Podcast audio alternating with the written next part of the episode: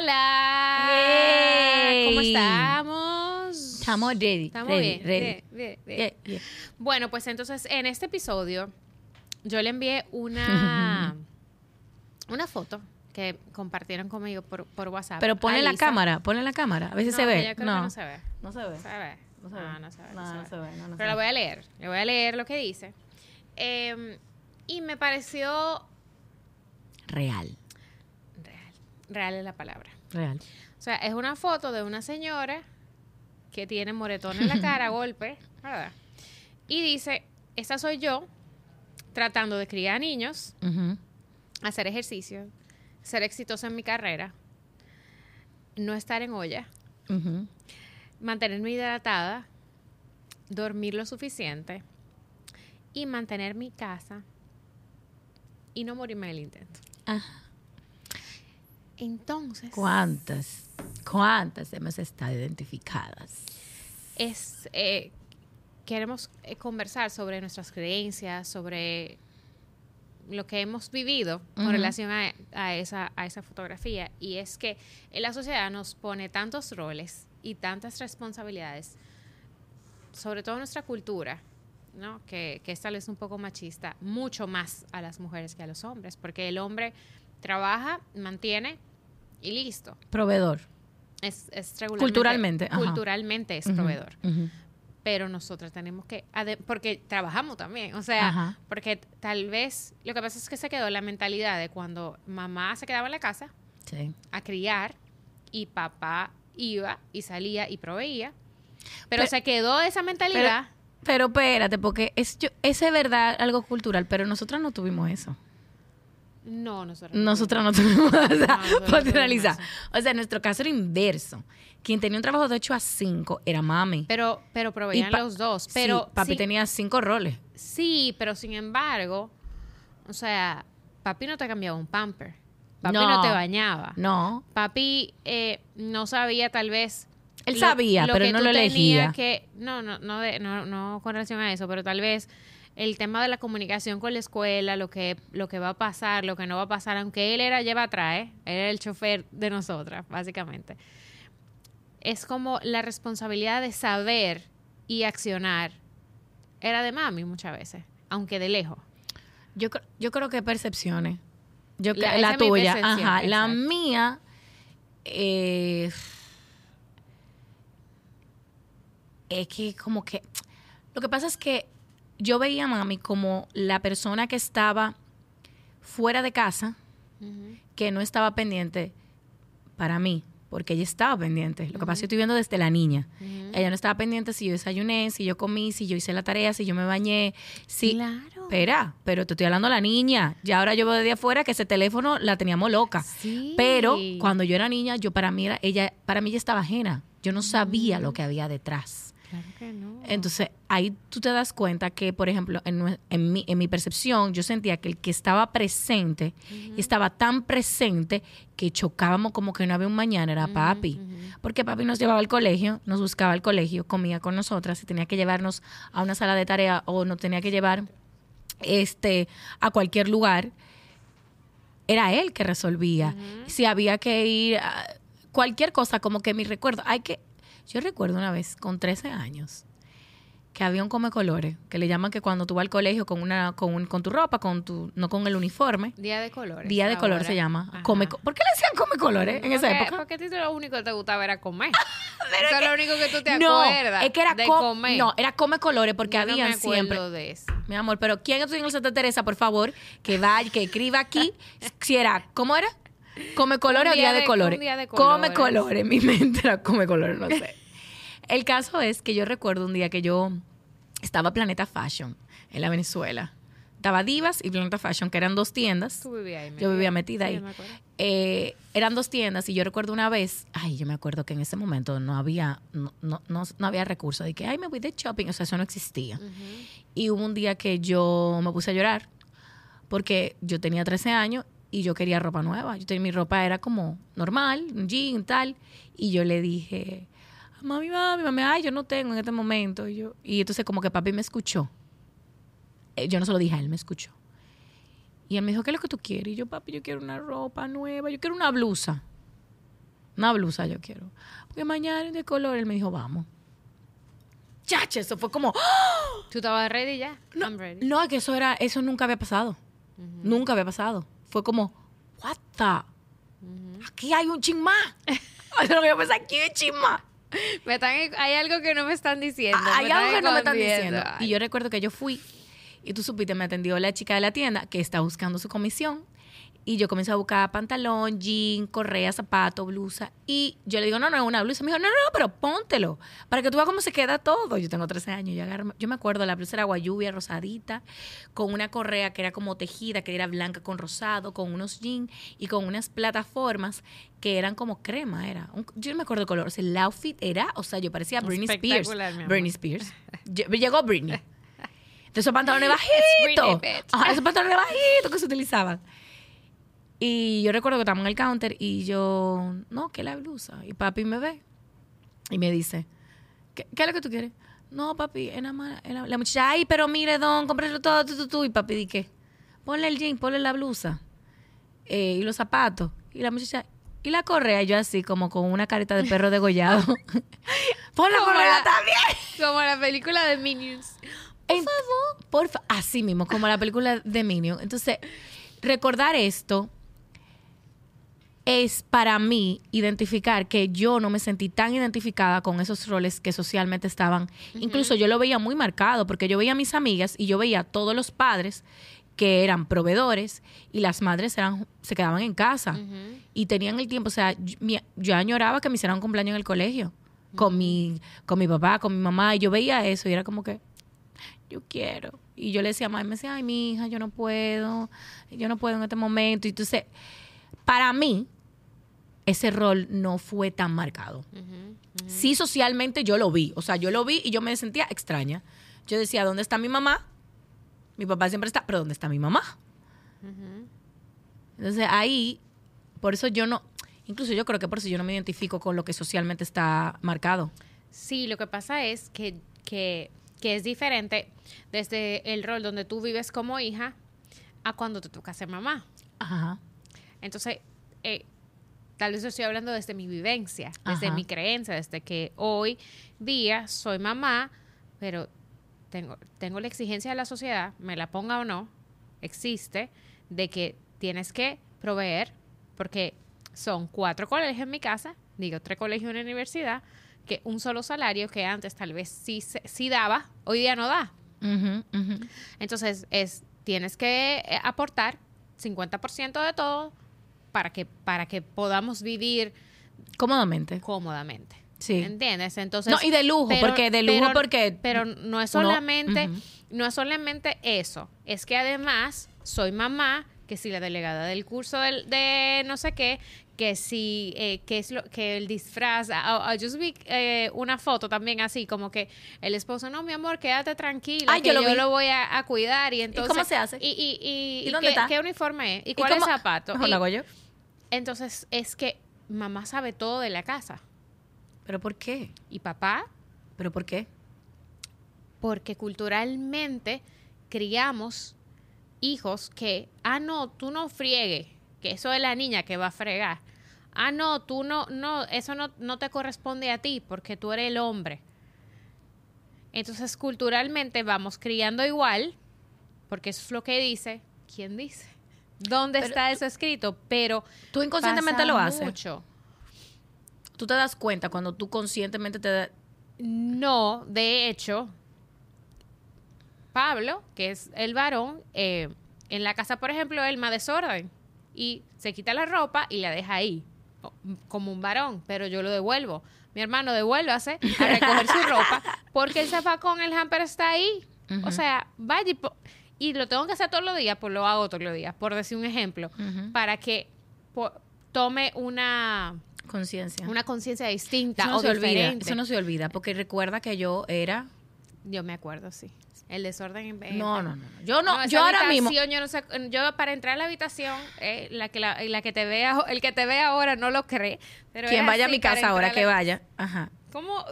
No, ¿Por dónde, lo voy a pasar? Uno no... Literalmente. O sea, era un desorden, pero ya yo entendí. Lo que pasa es que cuando tú entiendes que tu casa es tu templo y como tú tratas tu casa, habla de ti. No habla de la casa. No habla de... eh, ay, pero que... No, es de ti. Si tú tienes el desorden. Y eso me... Cuando yo comencé como a transformar un poco, a leer y a integrar cosas de amor por mí, yo me di cuenta que mi espacio es mi, mi, mi espacio sagrado. Como yo lo tenga, es como yo lo voy a vivir. Yo tengo espacios para cosas. Aquí yo medito, aquí yo trabajo, aquí yo duermo, aquí yo descanso, aquí yo tengo zonas para que cada lugar tenga su objetivo. Porque si todo lo hago en el mismo lugar, por ejemplo, antes yo hacía mucho que yo me ponía en la cama a trabajar, pero la cama es para descansar para mí. Sí, como que el cerebro no hace ese cambio. No. Como que si tú te quedas ahí, el cerebro no. Entonces, después No. tú no puedes dormir porque el cerebro se quedó trabajando. Hay que, hay que desconectar. Pero cuando, pero cuando yo integré la parte de, de romper un poco con esa mentalidad, y ahí que viene, eso de mamá nunca se va a olvidar, porque mami era, wow, no se me olvida. Y te digo, yo tengo una voz, todo el mundo tiene una voz que se habla. La mía, la- de, de verdad, de verdad, yo no tengo una voz de Lisaura. Yo sé, yo le escucho. Eh, y, eh, y tú verás eso así. Tú no la oyes, mami, a cada rato. Claro, claro. O sea, a veces yo me acuesto. Recoge eso. No, a veces yo me acuesto que yo pongo el. Cojo un vaso y bebo agua. ¿Va a dejar eso sin fregar? No, ajá. No, yo lo dejo ahí y que me voy, estoy aquí y tal, y me voy a acostar. Y cuando me voy a acostar y estoy en esa cama, o sea, hay una voz que me dice: Ese Ay, vaso. mi hija. Ah. Y tú vas a dejar ese vaso sin fregar, van a venir la cucaracha. Y yo, ¡ay, Dios, mami, déjame dormir! Es una cosa Me pasa, increíble. O sea, pasa, eso nunca pasa. se va a olvidar. O sea, esa voz de conciencia, por más que tú te pele la lengua diciendo, repitiendo, repitiendo, jamás se va a olvidar porque tú misma lo vives con cosas que mami te decía, que te repetía y repetía, que quedaron ahí y que quedan ahí. Totalmente. Y entonces ahí viene el tema de que hay muchas cosas que nosotros vivimos y pensamos que la sociedad lo ha establecido porque son reglas para poder convivir. Pero a veces la vida nos regala el identificar y estar consciente si yo quiero tomar ese rol, si yo quiero en esta época, en, En este momento. en este momento histórico, ¿eh? Yo estoy viviendo el momento, porque tú dices eso hace 50 años, las mujeres que, que, que, que se rebelaron porque querían trabajar, en ese momento era algo terrible y murieron muchísimas mujeres defendiéndolo. Pero quienes hoy en día estamos tomando las consecuencias de esa acción? Nosotras. Totalmente. Lo mismo pasa con nosotros ahora mismo. ¿Qué estamos haciendo ahora mismo? Que se queda de generación en generación y el quien, Pablo que lo va a disfrutar, Miranda que lo va a vivir. Y entonces ahí viene el tema de que eso fue un... eh, tú viste ese, pero el que yo vi fue un, un arte de caja de verdades eh, que le quiero muchísimo a Natalia eh, porque crea contenido que de verdad como que conecta. Y decía, eh, lamento como defraudar a, a Latinoamérica. Y él decía como un... O sea, él- se veía el mapa con Latinoamérica. Porque no, porque no he tenido, porque decía como que no tengo hijos. Ah, yo, me yo de- lo vi, yo lo vi. Ajá, como que porque no tuve hijos antes de los 25 años, una Ajá, cosa así. Antes de los 30. No, era 25 años. Oh my es una locura. O sea, ¿Pero 20 ¿y por qué? ¿Pero y por qué? Yo sí, sí me gustaría como que dar mi, mi, mi, mi observador, o mi punto de vista, mi observador, y es que nosotras las mujeres nos creemos esas reglas Sí. de la sociedad. ¿Y qué pasa? Hay momentos en que nuestra mente, nuestro cuerpo, nuestra energía no puede más. Y ahí tengo que ir al psicólogo, tengo que ir a terapia, tengo... Y es válido decir, no voy a hacer eso. No quiero, no puedo. Y, No y lo elijo. no lo elijo en este momento de mi vida. Entonces, está bien. Yo voy a hacer lo que yo pueda hacer. Y, y está bien sentarse y poner asignaciones en la casa. O sea, tú tienes hijos. ¿Cuáles son las responsabilidades de cada quien en casa? ¿Cuál es la cuota de cada quien, por decir algo? Porque por mi vivencia de que soy superwoman y que quiero hacerlo todo, porque yo puedo, conozco mucha gente muy, muy cercana que están pasando por momentos muy difíciles porque se ha creído superwoman y porque quiere hacerlo todo y lo quiere hacer todo bien. Pero que es bien. de acuerdo a, a su creencia, ¿no? Ujú. No quiere hacer todo perfecto cuando no existe tal cosa, cuando no existe perfección. Tú sabes que eso fue algo que yo justamente hace unas semanas comencé a darme cuenta de que, y lo, y lo compartí en mis redes sociales, que fallar tiene dos puertas. Te da ansiedad, porque tú sientes que tú no fuiste diseñado para, para fallar. Y cuando yo digo fallar, es lo que tú crees que es fallar, sea lo que sea que para ti sea fallar que tú no estés ahí para tu hijo, que tú no estés eh, disponible para alguien especial, eh, que tú no pudiste eh, lograr una meta de algo que tú te propu- propusiste para una fecha en específico y fallaste. Que cometiste un error Que en cometiste el un trabajo, error en el por traba- ejemplo. Fallé. Que tú no quieres hacer lo mismo. Y tú te quedas en el mismo lugar porque tú, si te mueves de ahí, puede que tú falles, pero prefieres quedarte en el lugar miserable, sintiéndote fatal, para no moverte porque tú tienes miedo a fallar. Y prefieres quedarte con lo seguro. Y yo me permití recientemente como fallar, lo que para mí era fallar. Y al principio me dio como esa pequeña ansiedad del pensamiento limitante de toda la conversación en cuanto a eso. Yo pude haber hecho, yo pude, ta, ta, como que comencé a armar una historia para justificar el fallo o para identificar una posible solución para no haber fallado, cuando ya sentí que fallé. Entonces, cuando ya yo me dije, pero está bien, fallé, ¿qué hago? Entonces, después que yo transité la emoción, wow, cuánta paz. Lo que pasa es que no queremos Es que, transitar por eh, ahí. No, y que le ponemos tanta, o sea, tanto peso psico- eh, psicológico con esa creencia de que, que, o sea, yo no puedo fallar. O sea, yo no me puedo permitir Yo no puedo fallar. equivocar, yo no me puedo equivocar. Entonces, esa, esa, esa carga que le damos es tan pesada que la hace más fuerte. Sí. Esa, eh, eh, esa transición, como tú dices, Esa ese creencia. sentir, ¿no? se hace mucho más fuerte y mucho más difícil de superar. O sea, porque no, no puedo. Pero, ¿y, y si te equivocas, qué? Que es la segunda parte de, de lo que tú estabas comentando. La primera es la ansiedad y la segunda. O sea, yo me he dado cuenta de algo. A veces nosotros creemos que somos nuestro momento. Y yo, o sea, yo lo estoy diciendo desde mi vivencia, de las cosas que he vivido yo. Eh, o sea, yo, últimamente yo viví un proceso personal de cerrar mi agencia, de cambiar de negocio, de cambiar de modelo de negocio, de reestructurarme, de expandirme, de decidir cambios, de decir voy a otro nivel. Y hoy justamente fue ver hacia atrás y mirar todo eso, toda esa emoción y toda esa carga fue parte de mi transformación. Si yo no dejo eso atrás en el pasado, yo me lo iba a traer para lo nuevo. Y el objetivo es ir dejando todo lo que no te va funcionando energéticamente, mentalmente, físicamente, atrás y darte apertura constantemente al nuevo.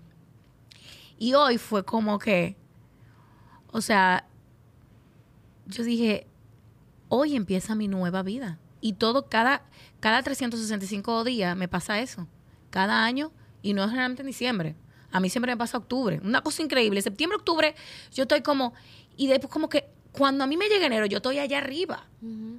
Porque yo me, yo me preparo siempre y, y de una manera inconsciente. Yo no, no te puedo explicar dónde viene eso, pero septiembre, octubre son meses para mí importantes. Por ejemplo, mami murió en septiembre.